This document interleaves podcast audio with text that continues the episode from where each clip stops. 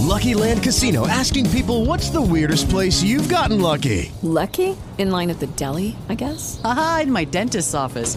More than once, actually. Do I have to say? Yes, you do. In the car before my kids' PTA meeting. Really? Yes. Excuse me, what's the weirdest place you've gotten lucky? I never win and tell. Well, there you have it. You can get lucky anywhere playing at LuckyLandSlots.com. Play for free right now. Are you feeling lucky? No purchase necessary. Void where prohibited by law. 18 plus. Terms and conditions apply. See website for details.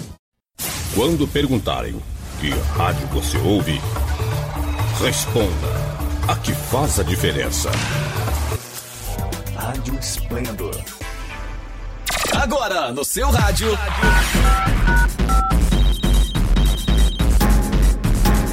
Esplendor Entrevista. Um bate-papo animado e descontraído que você ouve aqui na sua rádio web Esplendor. Comemorada em todo o mundo, a iniciativa começou nos Estados Unidos, quando durante esse mês, várias ações de combate ao câncer de mama eram realizadas em vários estados daquele país. Após alguns anos dedicando esse mês ao conhecimento, prevenção e tratamento da doença, o Congresso Nacional dos Estados Unidos determinou que outubro fosse o mês nacional de prevenção do câncer de mama, sendo esse o objetivo.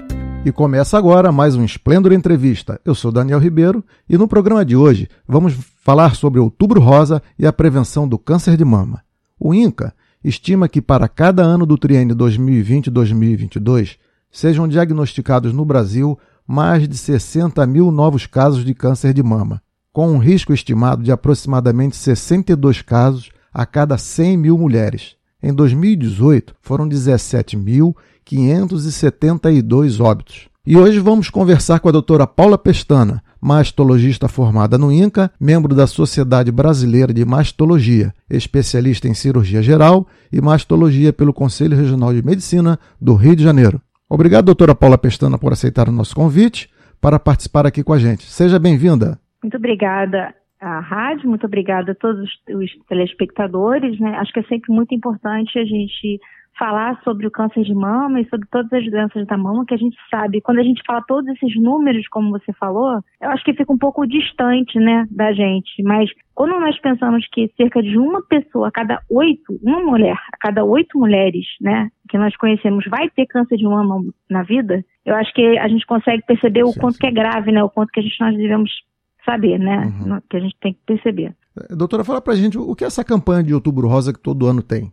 Essa campanha, na verdade, né, eu, eu acho muito interessante que ela aumenta muito a quantidade de pacientes no consultório. Eu acho que é muito muito comum acontecer da gente sempre deixar para lá um pouco, né? Uhum. Todo, todas as mulheres são, têm uma vida muito tribulada, dedica muito a sua vida a cuidar dos seus filhos, cuidar do trabalho. Então a gente sempre deixa a nossa vida, nossa saúde um pouquinho para lá. E uhum. quando a gente vê tanto outubro rosa, tantos casos, falando tanto, acho que fica aquela coisinha um pouco martelando na nossa cabeça sim, e a gente sim. fala assim, sabe de uma coisa? Eu acho que eu vou, não custa nada, vou lá fazer o exame, vou cuidar um pouquinho de mim. Então, é, muitas pessoas me falam, poxa, acho isso meio bobeira, a gente tem que cuidar disso todo ano, o ano inteiro, durante o ano, hum, né, o ano inteiro. Todos os dias, né, deveriam ser dia da mama, mas não, acho que custa sim porque você vê que a gente aumenta a quantidade de diagnósticos. E é óbvio que não é porque aumenta a quantidade de casos, né, em outubro, e sim porque as mulheres se cuidam um pouquinho mais porque fica com essa ideia martelando na cabeça, né? Ficam, suas amigas ficam chamando suas outras amigas, então acho que é assim importante. Aumenta também a quantidade de programas do governo, aumenta a quantidade de, de programas dentro dos planos de saúde, então acaba aumentando a quantidade de exames também ofertados e as pessoas fazem esses exames para poder ter a sua né, chance uhum. de fazer. Não fazia tanto tempo, volta a fazer, ou então vou fazer pela primeira vez, não tem problema, começa a fazer os exames para poder fazer acompanhamento das mamas. Sem dúvida. É, doutora, assim, o, o, que é o câncer de mama? Assim, como é que ele surge? E a gente também ouve falar muito assim em linfonodos, nódulos. O que é tudo isso aí? Biópsia? É, desmistifica isso pra gente aí. Na verdade, assim, as pessoas ficam muito ficam muito na, na zona de conforto quando elas não têm história de câncer de mama na família. Sim. Fica mais que eu percebo no consultório. E é justamente o contrário, né? Essa história de que, ah, eu tenho história de câncer na família, então vou ficar cuidando que nem uma louca, né, da, da minha uhum. mama, é exatamente o contrário. Cerca de 10 a 15% dos cânceres de mama são hereditários, ou seja, são de mãe para filha, né? Então, uhum. só 10 a 15% são de mãe para filha todos os outros, 85 a 90% dos casos, não tem história familiar. Então, por isso que a gente tem que fazer o rastreamento. Em relação ao que você falou, nódulo, linfonodo, esse tipo de coisa, isso aí é uma coisa muito mais. O que, que acontece? São as pessoas tentando fazer diagnóstico, tentando fazer exame e não levando os exames para os médicos tentarem fazer o diagnóstico das coisas, uhum. né? Então, por exemplo, muita gente fica desesperada, vai lá, faz um exame, uma mamografia. Aí aparece assim: linfonodos sem alterações. Aí a pessoa pega linfonodo, Linfonodo termina com nódo, aí já pensa, já pensa que é um nódulo, uhum. aí a pessoa já fica desesperada. Ai meu Deus, eu tenho um nódulo na mama. Xiii. E a pessoa já fica desesperada achando que tem um nódulo na mama, que tem alguma coisa. E linfonodo, na verdade, é um órgão de defesa do organismo, não tem nada de normal. Então é esse o problema. Pegou o seu exame, vai tentar comparar com o da vizinha, com o da mãe, para tentar não ir ao médico para poder fazer o diagnóstico correto, a pessoa vai ficando desesperada à toa entendeu? Uhum. E aí, muita gente chega também no consultório desesperada à toa, assim, né? Uhum. Fica com aquele medo de ir no consultório de ter um diagnóstico ruim. Sim. E às vezes a pessoa está desesperada sem necessidade. O câncer de mama é exclusividade das mulheres ou ele também pode afetar os homens? Não, pode afetar os homens sim, numa proporção absurdamente menor, tá? Mas realmente não existe exame de rastreio para homem. Então não existe um, assim, ah, existe um, uma coisa certa que de que todo homem tem que ir de tanto e tanto tempo ao mastologista fazer o exame de mama. Não existe isso tá? Uhum. Em nenhum lugar no mundo, tá? Não é só aqui no Brasil, não. Então, na verdade, o que a gente pede para os homens fazerem é durante o banho, né? Imagina que os homens, que as pessoas devam fazer. Elas devam se tocar, devam perceber se existe alguma coisa já normal. Se perceber algum caroço na mama, aí sim elas devam procurar um mastologista e aí sim ele vai fazer a conduta que deve ser tomada, tá? Uhum. E que quase sempre qualquer caroço num homem tem que ser investigado. Uhum.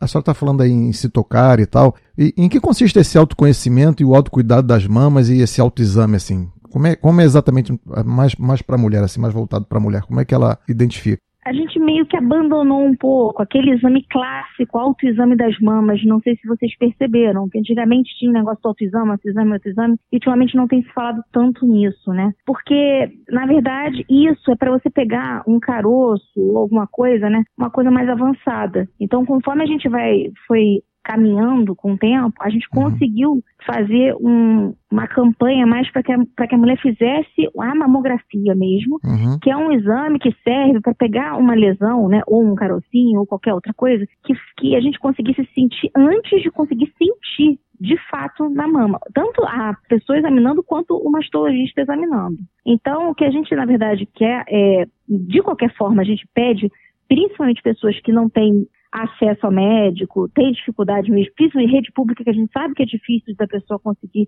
marcar um, uma mamografia que demora uns quatro meses mais ou menos. A pessoa tem que se conhecer, a, a pessoa tem que saber como é que é a mama dela, se uhum. ela tem um bico para fora, se ela tem um bico para dentro, que às vezes a gente pergunta, poxa, se seu bico para dentro você já tem há muito tempo, aí a pessoa fala assim, não sei, nunca percebi. A pessoa tem que se conhecer, tem que conhecer o seu próprio corpo, né? A pessoa às vezes toma banho, vai para dentro, às vezes tem uma, por uma questão de autoimagem mesmo, a pessoa tem uma baixa autoestima, a pessoa não se conhece. Às vezes a pessoa tem que fazer isso, não é é, é, é uma questão de, de, se conhecer mesmo, de saber como é que é. Porque se o, se o médico vier te perguntar, você já tem isso há muito tempo? A pessoa tem que saber responder. A pessoa tem que saber se o bico dela é para dentro ou para fora, se ela tem uma areola muito grande ou areola pequena, que é aquela regiãozinha que fica ao redor do bico do peito, uhum. né? Aquela região um pouco mais escura. Tem que saber se ela tem uma, alguma, alguma, como se fosse uma região, como se fosse um ovinho, né? Um, uma deformidade para algum lado da mama também. Então, se ela sente algum caroço mais duro na hora que ela toca a mama, porque ainda em muitos lugares é assim que a pessoa percebe que tem alguma coisa estranha uhum. e é isso que vai levá-la até o médico. O, o ideal seria você se examinar mais ou menos uns 5 a 7 dias depois da menstruação, né? Isso nas uhum. mulheres que menstruam ainda. A gente sabe que o câncer é muito mais comum nas mulheres que não menstruam mais, né? Depois da menopausa. Uhum. Então a gente perde um pouco esse parâmetro, né? Mas ela pode estabelecer uma data. Todo dia 10 eu vou me examinar e ver se está tudo certo. Vou ver se está tudo igual, né? Na verdade, uhum. não está tudo certo, mas ver se está tudo igual e se tem alguma coisa diferente no meu corpo. Então, por isso também que não funciona, não funciona tanto assim, né? Porque essa, esse tipo de diferença que você tem que se examinar e tal antes da menstruação é justamente nessa faixa etária em que não é tão comum. Sim. É claro que realmente hoje em dia os, os casos de câncer de mama estão aumentando nas mulheres mais jovens, né?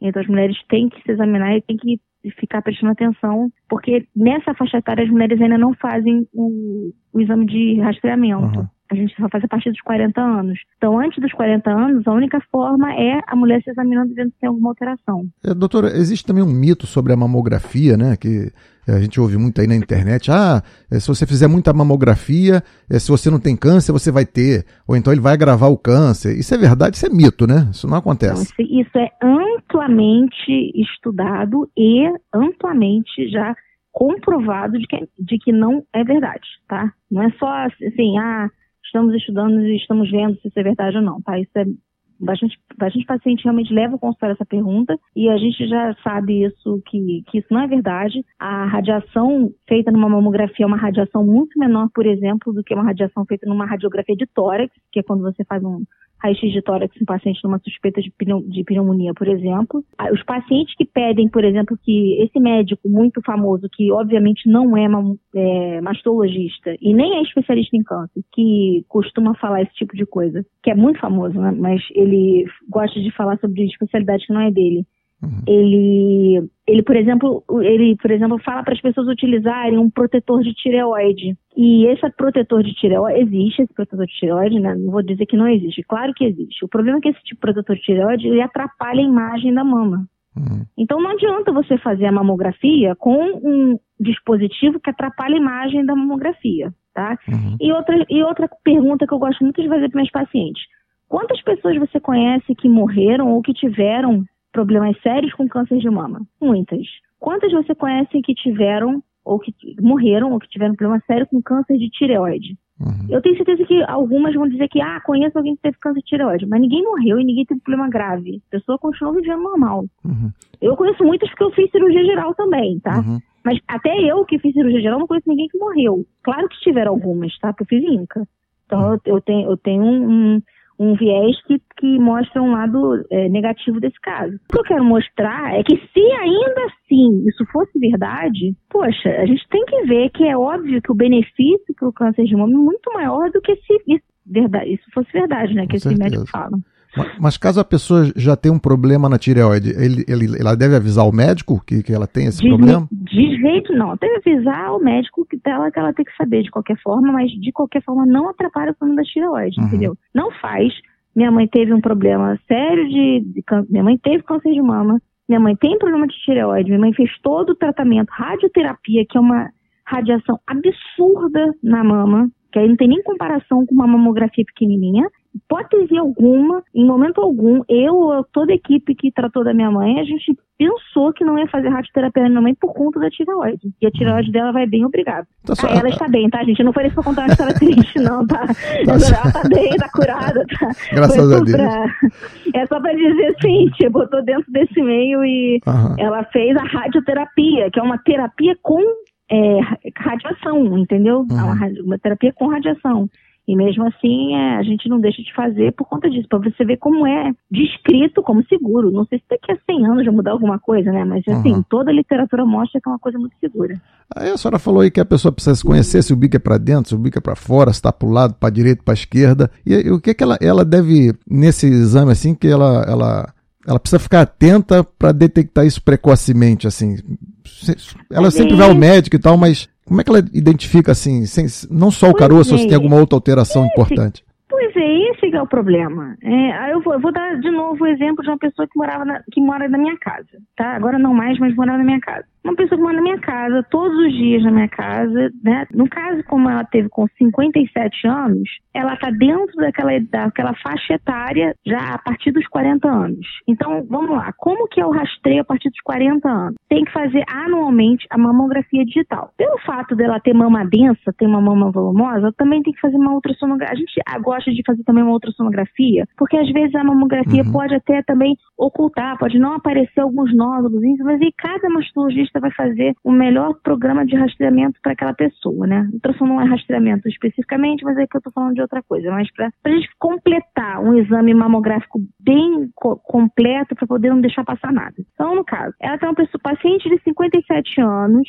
sem história familiar, mais, né? Mais uma vez, uma coisa muito comum, sem história familiar, com uma mama densa, mama grande, tá? Que tem uma filha médica, ela não é médica, então ela sabe que se toca de vez em quando, não percebeu nada. Quem percebeu fui eu, entre um ano e outro, eu examinava de vez em quando, porque né, a gente médico de vez em quando fica meio neurótico e gosta de, de uhum. examinar de vez em quando, né? Então, assim, foi entre um ano e outro, não teve nenhuma alteração é, no exame físico, foi alteração no exame de imagem entendeu? Então uhum. foi uma alteração exatamente no que a Sociedade Brasileira de Mastologia recomenda, que são esses exames que a gente pega antes da gente conseguir sentir alguma coisa. O que, que eu poderia ter feito para evitar alguma coisa? Infelizmente, nada. É isso que a maioria das pessoas fica pensando, né? O que, que eu podia ter feito para evitar? Infelizmente, nada. O câncer de colo de útero, por exemplo, a gente pode evitar ter infecção pelo vírus HPV, Aí agora já tem é, vacinação é, pra, contra o vírus HPV e tal. O de mama, a gente não consegue evitar, infelizmente. A gente só consegue pegar bem no comecinho e tratar. Uhum. É o que eu falo com todas as minhas pacientes que ficam muito, com muito medo, né? Ah, doutora, o que pode acontecer? E se do ano, desse ano para o ano que vem mudar alguma coisa? A gente não tem que fazer, a gente tem que pegar no comecinho e tratar. A, uhum. o trunfo que a gente tem, a arma que a gente tem, é que quanto mais no comecinho a gente pega, maior é a nossa possibilidade de fazer um tratamento menos radical, mas com maior chance de cura, próxima dos 95, 96%, que é o que a literatura fala. E aí a gente tem alguns fatores, né, que vão facilitar. Aí você pode fazer uma cirurgia. Por enquanto, infelizmente, todo tratamento de câncer de mama envolve ainda cirurgia. Aquela história de que ah, todo mundo que tem câncer de mama tem que tirar a mama, aquilo ali é muito pouco. A gente vê muito, infelizmente, no sistema público de saúde, porque as pacientes chegam muito atrasadas, né? Você uhum. chega, pede um exame, uma mamografia e demora seis meses para fazer, aí seis meses descobre o exame. Eu, estou falando isso até porque a gente vivencia também, né? Hoje em dia não vivencio mais, mas eu já vivenciei bastante. Aí você pede um exame, pede uma, uma biópsia, a biópsia vai para o CISREG, estou falando aqui do estado do Rio. E aí demora mais, sei lá, mais uns quatro meses para fazer a, bi a, biópsia, e aí essa biópsia vai ainda para o médico para ser analisada, aí chega, poxa, aí demora um ano para fazer. Não é que não vai ter mais jeito, não é isso. Mas aí, às vezes, uma coisa que poderia ser só a retirada de um pequeno é, segmento, que a gente chama segmentectomia, né? Ou a, que todo mundo fala quadrante, mas não chega a ser tão grande, né? Uhum. Poderia ser uma retirada de um pequeno parte da mama, que foi o caso da, da, minha mãe, como eu comentei, por exemplo, aí vira uma mastectomia que é retirada da mama. Mas até hoje em dia, até no sistema público, a gente consegue, por exemplo, se precisa fazer isso, a gente tira a mama e já faz a reconstrução imediata com a cirurgia plástica. Tá? Uhum. Todos os serviços, é, o Hospital da Lagoa, o Hospital de Servidores, o INCA, é, o INCA nem se fala, o INCA, por enquanto, é o, é o serviço é um dos mais completos. O Estado da Lagoa também está tá muito bom nesse sentido. Eles todos já fazem quando pode, né? Tem nesse sentido. Isso é um caso. Lucky Land Casino asking people what's the weirdest place you've gotten lucky? Lucky? In line at the deli, I guess? Aha, in my dentist's office. More than once, actually. Do I have to say? Yes, you do. In the car before my kids' PTA meeting. Really? Yes. Excuse me, what's the weirdest place you've gotten lucky? I never win and tell. Well, there you have it. You can get lucky anywhere playing at LuckyLandSlots.com. Play for free right now. Are you feeling lucky? No purchase necessary. Void where prohibited by law. 18 plus. Terms and conditions apply. See website for details. With the Lucky Land Slots, you can get lucky just about anywhere. This is your captain speaking. Uh, we've got clear runway and the weather's fine, but we're just going to circle up here a while and uh, get lucky. No, no, nothing like that. It's just these cash prizes add up quick. So I suggest you sit back, keep your tray table upright, and start getting lucky. Play for free at LuckyLandSlots.com. Are you feeling lucky? No purchase necessary. Void where prohibited by law. 18 plus terms and conditions apply. See website for details. muito peculiar, um caso uhum. muito avançado, não pode fazer reconstrução na mesma hora, porque o paciente tem que fazer outras coisas antes. Então, é, é no caso é isso. Esse, na verdade, essa resposta não, não tem, tem casos, não tem, não adianta eu ficar minuciosa, vendo todo dia, fazendo exame todo dia, fazendo coisa todo dia, que se for para ter o câncer, vai ter o câncer. Uhum. Existem alguns fatores que são genéticos tá? são hereditários, é de mãe para filha. Aí esses hospitais existem, é, existem é, setores que são estudos genéticos. Uhum. E aí existe a possibilidade da, da mulher, por exemplo, ou fazer um, uma observação bem de perto ou retirar a mama com antecedência. Uhum. Mas não é só isso. Tem também que tirar úteros ovários. Esses, se quiser, a gente pode até conversar sobre isso depois.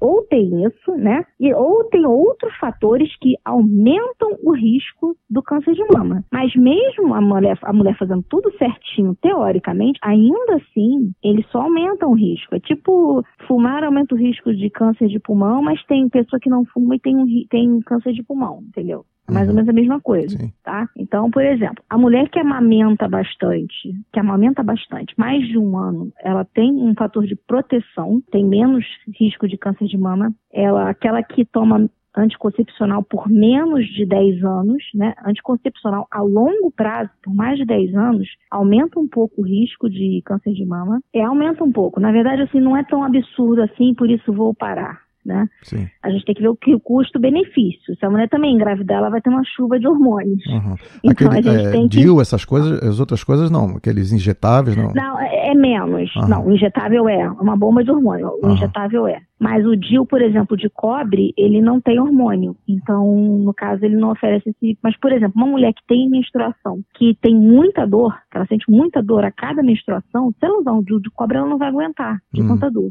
de tanta cólica. Então, para ela é melhor o DIU que tem um pouquinho de hormônio. Então, já é um pouco menos de hormônio. Mas, de qualquer forma, mais de 10 anos conta também como fator de exposição. Uma mulher que, por exemplo, se alimenta bem, uma mulher, por exemplo, uma mulher que é obesa, ela tem uma fator, um maior fator de risco de ter câncer de mama. Então, existem alguns fatores também no dia a dia. Mulher que é sedentária tem maior risco de câncer de mama. Existem alguns fatores que, se você olhar, são- eles se cruzam com várias outras doenças que a gente conhece, né? Para infarto, por exemplo, para câncer de cólon. Então, assim, às vezes é melhor você melhorar esses fatores. Se você tem que tomar anticoncepcional, toma um anticoncepcional, mas eu vou fazer exercício físico, vou me alimentar bem, entendeu? Porque a pessoa tem que tomar anticoncepcional de qualquer forma. E né, não adianta também você engravidar e tal. E ela vai aumentar, vai diminuir o risco. Então, também não é, também não é esse vilão. Só estou explicando quais são os fatores, mas ele também não é esse vilão como se pinta. Tá? Ok. A música de hoje. Sucesso. Chegamos ao nosso momento musical, onde a música escolhida está relacionada aqui ao nosso bate-papo. E a música escolhida de hoje é Outubro Rosa com a cantora Zizi Posse, divulgado pela Buscofem Brasil em 2015 para conscientizar as mulheres sobre a importância do exame preventivo na luta contra o câncer de mama. Não sai daí. Esplendor Entrevista. Volta já. Voltamos, você está ouvindo Esplendor Entrevista. No programa de hoje, estamos conversando sobre o câncer de mama com a doutora Paula Pestana, cirurgiã e mastologista. Bom, doutora, a gente também ouve falar muito em metástase e tal. É, eu gostaria de saber que a senhora falasse para a gente se o câncer de mama ele causa metástase e quais são os, os órgãos preferidos dessa metástase. Câncer de mama causa metástase, sim. Inclusive, são essas me- metástases que provocam a morte da paciente, né? Não Uhum. é o, o câncer de mama em si. E é muito importante entender isso, porque quando a gente, a paciente chega, senta no consultório e recebe o diagnóstico, a pessoa tem que, a, a paciente tem que entender isso, porque isso vai definir o nosso, todo o nosso, delinear o tratamento. Então, por exemplo, se a paciente chega com um câncer muito grande, 6 centímetros de tumor na mama. Às vezes é um tumor uma, muito grande e a paciente não percebeu. Pode acontecer, tá? E aí a gente, se também é uma questão para a paciente, ela não sabe, ah, eu quero operar logo, eu quero me livrar logo desse tumor. E essa, essa não é a conduta correta, operar primeiro. Por que não? Ué, dá tumor enorme tem que tirar. Não é assim. Tá? Na verdade, essa não é a conduta correta, primeiro. A gente primeiro vai indicar quimioterapia. Se a paciente pode, aí tem todas as outras questões clínicas, tá? Uhum. Mas a primeira indicação seria primeiro a quimioterapia. Exatamente pelo que você acabou de me falar. Pela questão das metástases, tá? Por quê? Quanto maior o tumor, ou quanto mais agressivo o tumor, maior é a chance de já haver, já haver células passeando pelo organismo e já estarem se instalando em outros órgãos. Isso é que é a chamada metástase, né? Metástases são órgãos passeando pelo, pelo, pela cadeia linfática, né? Pelos órgãos linfáticos, né? Linfonodos, até que a gente estava falando. Linfonodos são órgãos de defesa, mas eles, se eles já estiverem comprometidos com células de câncer, aí já está com metástase linfática, é outra coisa. E se ele já estiver passeando pelo organismo e indo para outros órgãos, aí isso já é metástase. É isso que preocupa a gente. Então, quanto maior o câncer, mais não é tanto o tratamento local, na mama, que a gente se preocupa, é mais com o tratamento sistêmico, com geral, que a gente se preocupa. Então, sim, o câncer de mama faz metástase, sim. Primeiro, ele faz metástases bem pertinho da mama, que são para os linfonodos. Os linfonodos em si, todo mundo tem, tá? Tem cerca de 30 linfonodos embaixo de cada axila. Isso não tem problema nenhum. O que não pode ter são células de câncer nesses linfonodos. Aí sim. O que vem lá na mamografia escrito linfonodos habituais ou linfonodos normais, tranquilo. Isso aí não tem que ter problema nenhum. O paciente pode ficar tranquilo pensar que não tem nada. Agora, linfonodos aumentados, com suspeita de metástase, e não sei o que, aí isso sim já é mais preocupante. Isso é preocupante. É, a gente tem que ver que além daquilo ali, tem algum foco que a gente tem que procurar. Os, as metástases mais comuns, então, são justamente essas. As que são perto da mama, que são uhum. as, as, linfáticas, né? Que vêm dos vasos linfáticos, linfonodos, né? Uhum. Então, são os linfonodos axilares, por isso que a gente pede para examinar também embaixo da axila. E as já são as distâncias, né? As que foram por, através do sangue, as, linfa, as metástases sanguíneas, as mais comuns são ossos, que graças a Deus a gente já consegue tratar como se fosse doença curável e não uma doença que fosse só crônica, né? Ficar tratando cronicamente, a gente já consegue os, os, é, os eles conseguem conseguir, eles conseguem tratar e, e, e tornar a doença totalmente curável, né? Uhum. Quando a doença é só óssea, se tiver uma metástase única, por exemplo, só, só tem uma doença aqui na, na vértebra, então eles conseguem tratar. Tem doença óssea, tem doença pulmonar, é, doença no fígado e pode ter também no sistema nervoso central, que é no cérebro. Então, essas uhum. são as mais comuns, na verdade. Uhum. No cérebro é incomum, tá? Mas é, elencando, assim, seriam as mais comuns. É, doutor, a gente também escuta muito falar sobre mastectomia profilática as mulheres estão fazendo, retirando antes mesmo de saber se vai ter câncer ou não, porque faz um exame lá de DNA, não sei o quê. Explica pra gente isso aí, se isso é bom mesmo, ou se evita, ou como é que funciona isso? Na verdade, assim, a Sociedade Brasileira de Mastologia ela não, não é a primeira indicação dela. É, primeiro que para fazer isso, é, a gente teria que ter uma mutação genética bem específica, chamada alteração, mutação é, específica lá no genes BRCA1 e BRCA2, principalmente no BRCA1, aí isso daí já é meio complicado de explicar, mas é uma alteração genética bem específica que mostra que se você tiver essa alteração, você vai ter, você tem 86% de chances de ter câncer de mama ou de útero e ovário. Então você está vendo que não é só mama, hum. tem útero e ovários na jogada. Então. Vai tirar tudo. Não é tão simples, exato Exatamente. Não é tão simples. Vou chegar assim vou tirar a mama para poder resolver o meu problema. Não, você vai ter que tirar útero e ovários. Então você já vai ter que ver se você vai querer ter filhos, como é que vai ser essa história toda. Se você vai aguentar ficar na menopausa desde jovem. Então, quando você já começa explicando isso, aí a mulher já vê que o negócio é mais embaixo. Não é tão, e a, e a, e a... Não é tão simples como eu estava pensando. E a né? cirurgia de ovário e útero é até mais complicada, né? Acho que abre mais, não? É, na verdade ela é, porque é primeiro dentro de cavidade, né? Uhum. É, a gente fala que as cirurgias que são dentro de cavidade, dentro do tórax, dentro do abdômen, elas têm mais efeitos, é, não são efeitos colaterais no caso, é, são, você tem possibilidade de né? cometer mais erros, mais riscos, isso. E além disso, né, a sociedade brasileira também não indica isso. Você ainda tem essas alterações, o que eles recomendam mais, na verdade, é primeiro ficar fazendo um acompanhamento restrito, fazendo um acompanhamento bem de perto. E existe essa segunda possibilidade porque muitas mulheres também ficam muito ansiosas e elas ficam é, psicologicamente impotentes. Então elas precisam fazer alguma coisa e fazer uma cirurgia, porque senão elas não funcionam. Também a gente não pode ignorar a saúde é, a saúde é, psiquiátrica é, mental dessas pessoas, né? Tem uhum. gente que realmente fica com uma cancerofobia, que a gente fala, a pessoa fica com medo de ter câncer absurdo, então a gente não pode só ficar indo na ciência, ciência, ciência, se a pessoa tem um medo absurdo de ter, você tem que levar também em consideração. Só que o que eu acho que é muito importante é que essa cirurgia é uma cirurgia redutora de risco. Mas quando a gente fala isso também, eu acho que a pessoa já vai tirando o cavalinho da chuva de pensar que vai ficar sem câncer. Uhum. É. é uma cirurgia que diminui o risco de ter câncer. Ela não tira o risco de ter câncer.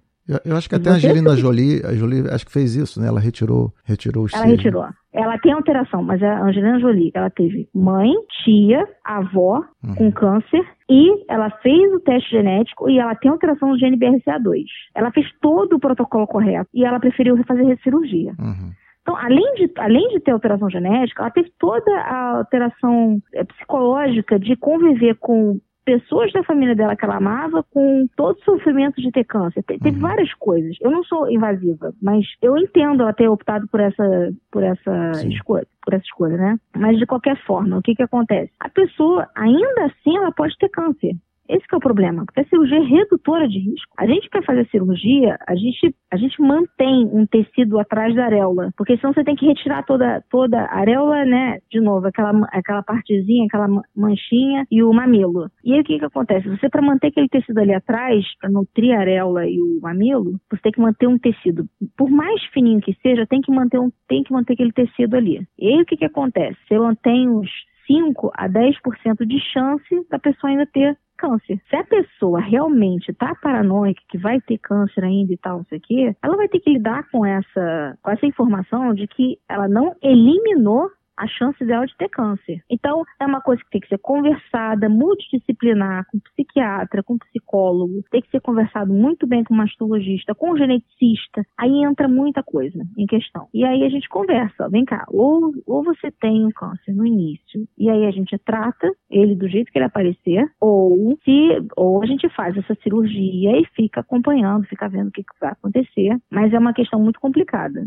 assim, muita gente assim dentro mesmo da mastologia tem as duas, duas partes, né? Tem a gente que é muito radical, que é mais, que é mais para a escola americana, que é bem radical, inclusive a Angelina Jolie, né, que me tirou, Uhum. e a, a escola europeia que é mais, na verdade, mais conservadora, acredita que é mais assim, quando se aparecer, se aparecer, quando aparecer, a gente faz o tratamento correto desde o início, tudo direitinho, e tal. Então, mais ou menos assim. Bom, doutora, a gente já está pertinho de encerrar. Aí eu gostaria que a senhora é, repetisse, por favor, como é que é fazer esse autoexame, assim, que a gente tem muita gente que, naquela situação que a senhora falou, né, de, de ser SUS e, e não ter muitos recursos Ah, e sim, acaba claro. descobrindo. Aham. Então, antes tarde do que nunca, né, mesmo que já esteja... Tá, não, com certeza, não, tudo bem. É, na verdade é o seguinte, é, a primeira coisa que a gente tem que falar é o seguinte, a gente vai examinar em qualquer momento, tá? Mas o ideal seria do quinto ao sétimo dia depois de menstruar, tá? Mas examinar, achou que tem alguma coisa esquisita? Examinar sempre a qualquer momento. O ideal é você fazer o seguinte, você ou você faz no banho, ou você faz deitada, com o braço levantado do- da mama que você vai examinar. O seio que você vai examinar, você levanta o braço, bota embaixo do- da cabeça. E aí você vai examinar sempre da axila para perto do mamilo. Bem devagarinho, não precisa ser muito forte, examinar lá no fundo. Bem devagarinho, até porque normalmente a gente tem a mama sensível. Então, se você ficar examinando com muita força, vai ficar tudo dolorido e você não vai conseguir examinar. Que, que você está procurando? Você está procurando algum caroço, tá? Alguma, algum caroço duro. A mama, ela já é toda parecendo uma esponjinha. É meio confuso. Vai examinando sempre, que você já vai percebendo como é que ela é. Se você não está acostumado a examinar, vai examinando sempre, que você vai perceber que ela é meio esponjosa, ela é toda estranhinha, ela parece uma esponjinha se você apertar, toda cheia de de girinhos, de entrâncias e reentrâncias. Então ela já é meio cheia de entrâncias e reentrâncias. E você vai fazendo isso ao redor da, da- do mamilo, né? Então você vai de fora para dentro, de fora para dentro. Você vai fazendo isso tudo ao redor da areola. Uma coisa muito importante, quando chegar no bico do peito, normalmente essa região é mais sensível ainda, tá? Isso é uma coisa normal não é para apertar o mamilo. Isso é uma coisa muito antiga e quase todo mundo que aperta o mamilo vai sair alguma coisa. Isso é normal, tá? O, o líquido que sai do mamilo, o anormal, é aquele que você, no final do dia, olhou pro sutiã, suti- sujou a- o sutiã, sujou, sujou a blusa, desculpa. Se sujou a blusa no final do dia, tá aquele pinguinho de sangue ou um pinguinho meio amarelado, aí sim esse merece que você fale com o médico. Agora, você está no final do exame, desse exame que você está fazendo ao redor da, da, da mama. Você apertou o, o, o peito no final, é normal que saia algum líquido. É normal que saia algum líquido esverdeado, amarelado. Quanto mais estranha a cor, mais normal é. Mas não é para apertar mais o mamilo, isso já não está mais no, no, no livro, né? Da- na- já não está mais no- na- nessa parte de, de estudo de mastologia já há muito tempo, porque a gente sabe que isso é normal, é natural sair algum líquido mesmo, tá? Então, o que a gente está procurando é algum caroço mais durinho. As outras alterações que você poderia, que a gente sabe que existem, você não vai conseguir sentir com a mão, tá? Mas o caroço já é importante. Se você sentir não está fazendo o, o exame, a mamografia, a ultrassonografia, a ressonância, mas você conseguiu sentir com a mão, já é importante. Se você sentiu, então já é importante você procurar um mastologista ou um ginecologista, às vezes é único você na sua cidade. Então você pode procurar o ginecologista, porque pelo menos ele vai fazer já vai te pedir algum exame para a gente poder descobrir o que, que é isso aí. E, e, ficar tranquila também, porque nem todo caroço é câncer. A grande maioria dos caroços não é câncer. Mas todo caroço tem que ser investigado. Isso. Apesar pode... de nem todo ser câncer. Então, assim, descobrir um caroço, eu sei que a gente fica um pouco apreensiva, mas uhum. tem que ver o que, que é. Tá? A maioria não é câncer. Ah, a senhora tem 90 anos e tal, descobriu um caroço. Eu sei que é uma dorzinha de cabeça, vai ter que ir lá no médico ver o que, que é, entendeu? É. Mas tem que ver o que, que é.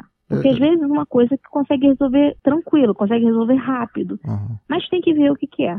Entendeu? Às vezes uma dor de cabeça na hora ainda. Bom, doutora, se agora a senhora quiser divulgar o seu site ou contato do seu consultório, a senhora pode ficar à vontade. Tá, é, é, é www.doutorapaula.dra, né? paulapestana.com.br. Lá tem contato onde eu atendo, tem várias informações, tem vídeo explicando várias dessas coisas que eu falei, até de forma mais didática, porque eu fico um pouco ansiosa falando assim no telefone.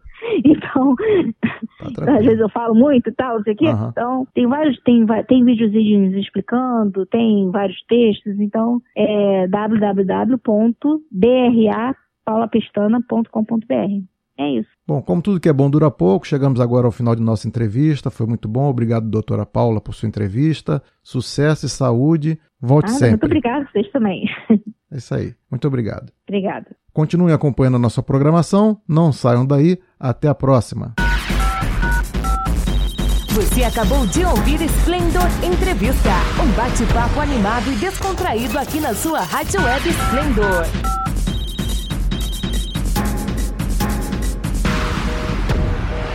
Se liga aí, qualquer momento tem mais.